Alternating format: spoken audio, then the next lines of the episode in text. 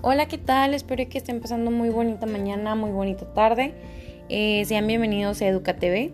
El día de hoy les presentaremos información sobre el tema muy controversial que es la educación en Singapur.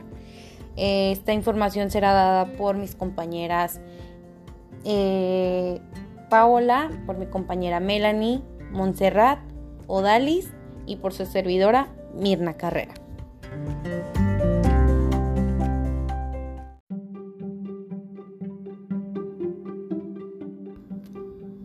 Para comenzar es muy importante conocer que Singapur es donde se producen algunos de los estudiantes más exitosos del mundo, ya que es por eso que ocupa el primer lugar en Ranking Educativo PISA, que este es el programa para la evaluación internacional de alumnos y es el que mide el rendimiento estudiantil en el mundo. A continuación mi compañera Monse nos hablará sobre la estructura escolar.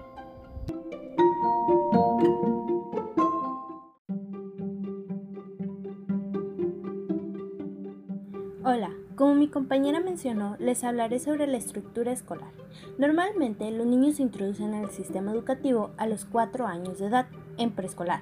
Al cumplir los 6 años se pasan a la educación primaria, que tiene una duración de 6 cursos. Al concluir la educación primaria, se someten a una prueba denominada Primary School Living Examination, en la cual, dependiendo de la nota que consigan, se determina qué tipo de programa se cursará en la educación secundaria.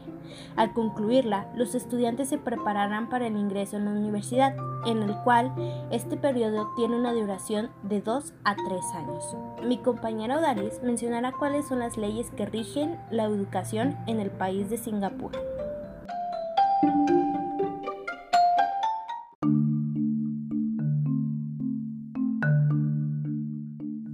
Hola, les hablaré sobre el sistema educativo en este país está estructurado en niveles básicos y depende de habilidades y qué fines tiene el alumno. Y es por eso que se considera uno de los mejores sistemas educativos y ahora les platicaré sobre cuáles son las 10 principales leyes que se rigen en la educación del país. 1.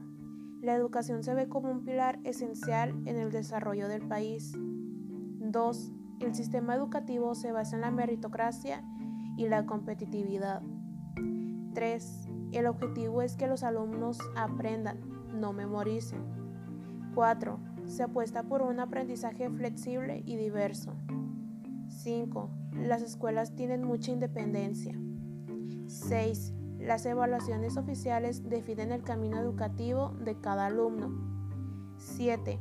Los profesores son muy valorados y están muy preparados, así como los profesores tienen que acudir al mismo centro para ser formados. 8.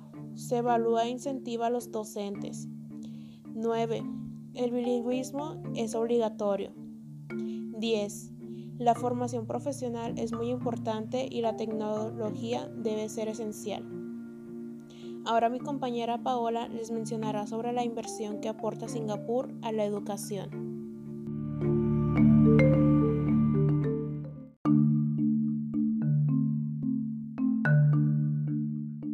Hola, buen día. Les platicaré sobre la inversión que aporta Singapur en la educación.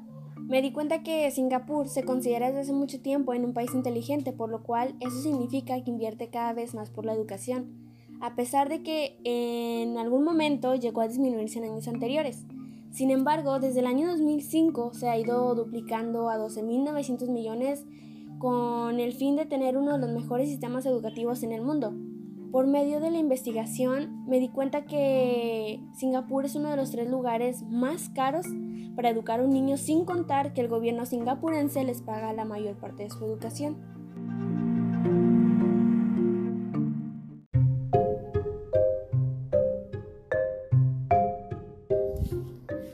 Es muy importante reconocer otro punto, ya que nos enfocamos también en cuánto ganaba o cuál era el salario de un maestro en Singapur. En cantidad de euros, el maestro en Singapur gana un total de 3.799.41 euros. En dólares genera 4.348.99 dólares y en peso mexicano genera 97.000 pesos 169.18 pesos mexicanos. A continuación mi compañera Melanie les hablará sobre cómo es que ve la sociedad la educación. Es uno de los puntos más importantes que hoy en día es importante considerar.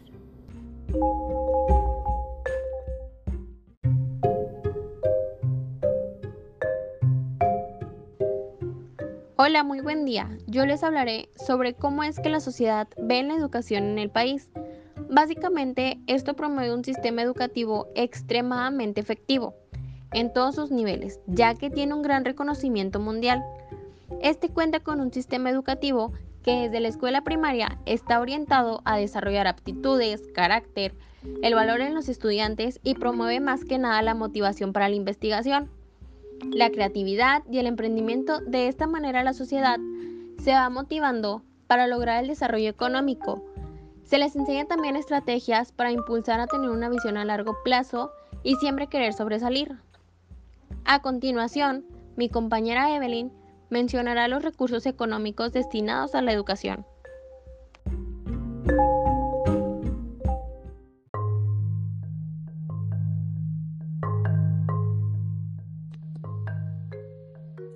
Hola, espero y tengan un muy buen día. Yo les hablaré sobre la principal fuente de ingresos económicos, los cuales son la electrónica. Esta tiene un mayor peso ya que representa más del 37% del PIB.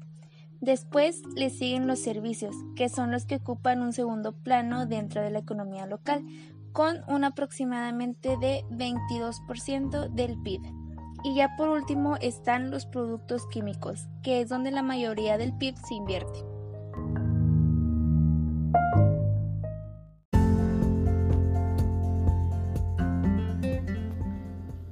Muchas gracias por seguirnos día a día. Espero que la información que les presentamos el día de hoy les haya sido muy útil y les haya interesado. Hasta aquí nuestro reporte del día de hoy. Así continuaremos haciendo un poco más de información sobre la educación que hoy en día se da. Que tengan muy buenas tardes. Hasta mañana. Y por cierto, no olviden, quédate en casa. Sigue las medidas de seguridad para poder controlar esta contingencia y pronto salir y vivir en la normalidad como antes lo hacíamos. Nos vemos muy pronto. Hasta luego. Que tengan bonitas tardes.